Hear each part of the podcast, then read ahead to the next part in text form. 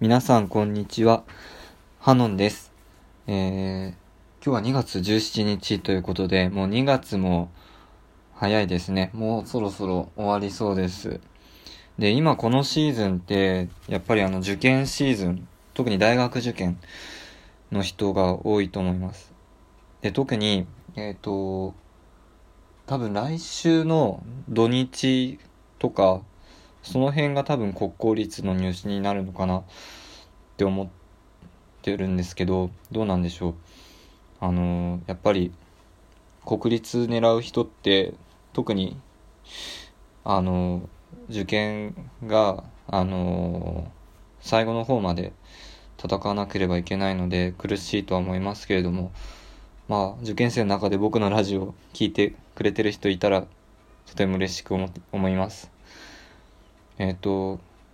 今日、あの、地元の図書館でちょっと勉強してきて、そしたら隣の人が大学受験の過去問解いていて、で、結構有名な、あの、難関私立大学の過去問解いてて、あ、その人が。で、まあ、ちらっと見たんですけど、あの、採点した感じだとすごいいっぱい丸ついててすごいなって 思いました。で、今日は、あの、大学受験を僕も経験した身として、えー、ちょっと皆さんに、あの、言いたいことというか伝えたいことがあります。えー、そのことについて今日はお話ししていきたいと思います。まず、えっ、ー、と、僕の体験からなんですが、えっ、ー、と、よくいわゆる滑り止め。まあ、あのー、自分の実力で、えー、受かる、えー、確率が極めて高いところを受験するように、えー、進路指導の先生だったり、えー、保護者の方にそういうふうに勧められることもあると思います。で、僕もいわゆるそういった学校を受験しました。で、ただ、僕の場合は、えっ、ー、と、本当に進学したい大学の、ではなくって、ただ受験になれるっていうためだけに、えー、出願したという大学があります。えー、あったんです。で、僕は、えっ、ー、と、複数の大学を受けたんですけれども、その、行く意思、進学する意思のない大学の合格発表しかなかったっていう期間がすごく長かったんです。で、進学する意思がないっ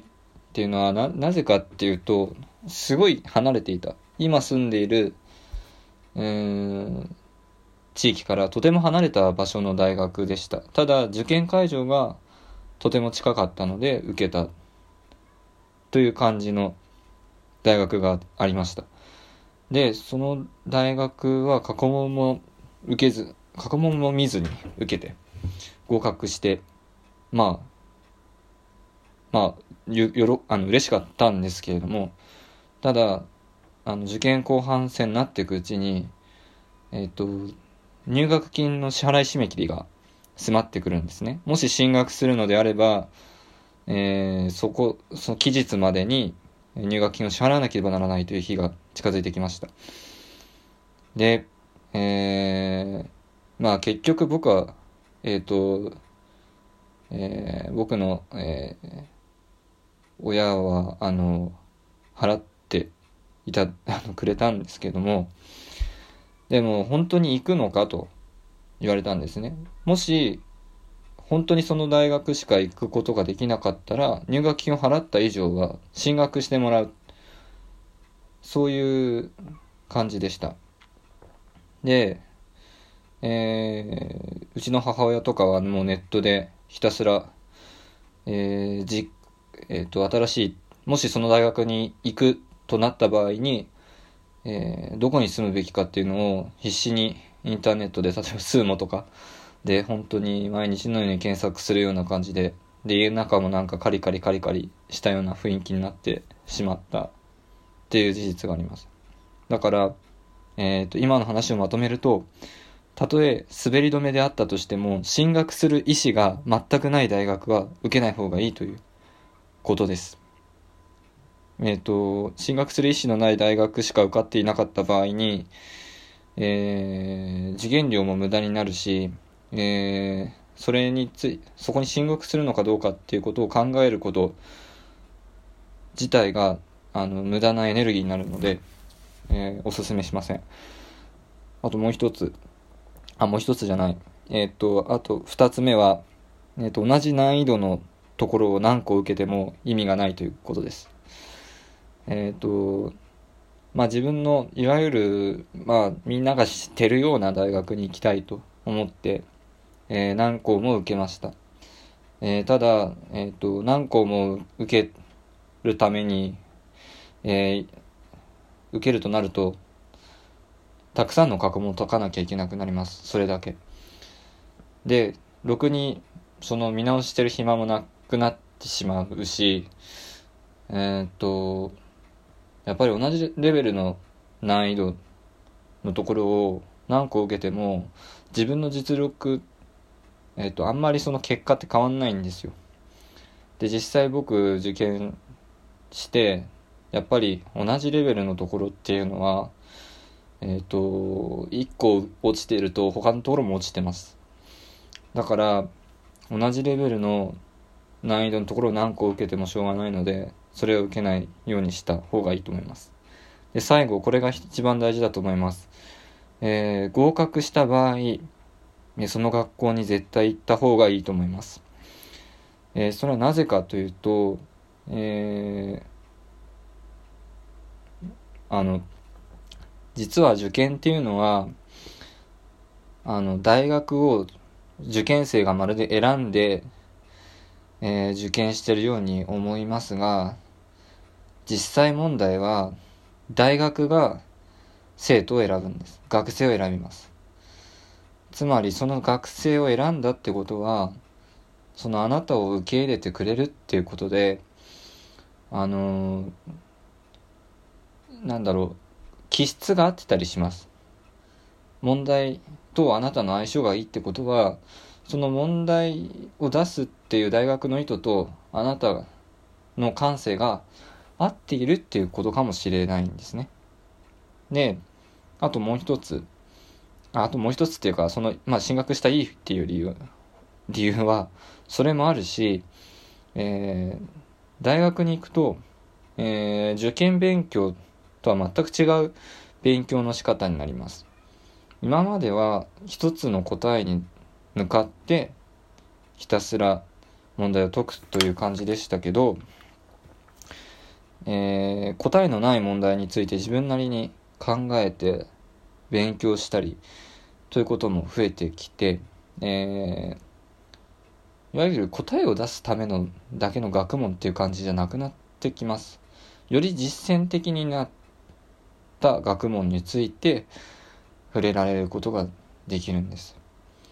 えっ、ー、と、で、しかも、うんと、友達も、あの、いっぱい増えると思います。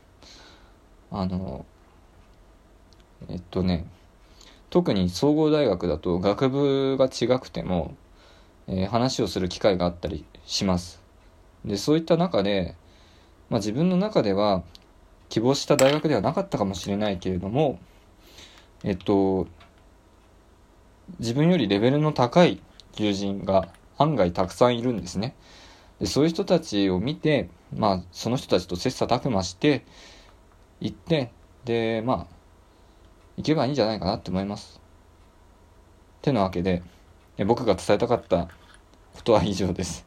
えっ、ー、と、最後に、えっ、ー、と、応援ソングを、え、ー、と、作りました。この詩は、ニックニイオリさんという方が書いてくれた詩に僕がちょっとアレンジ加えて作った曲です。聴いてください。頑張るぞ。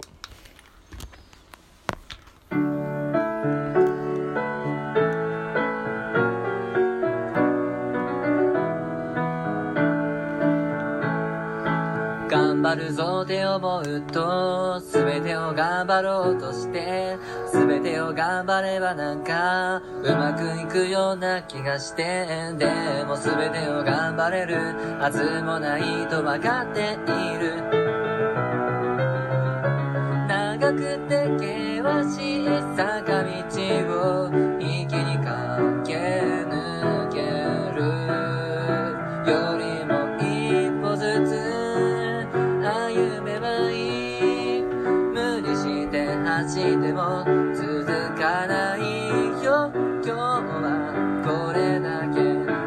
け頑張るぞ疲れると頑張るのもアホらしくなるんだ。結果全部やめてしまう。容量悪い私なんだ。でもそれはとんでもくもったいないと分かっている。ほどけた靴ひも結ばずに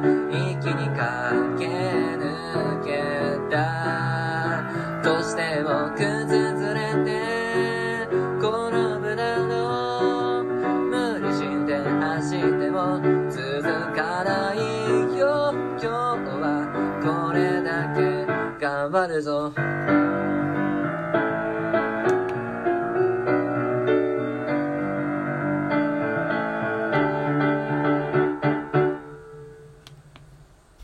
お送りした曲は、作詞、にっくりいおりさん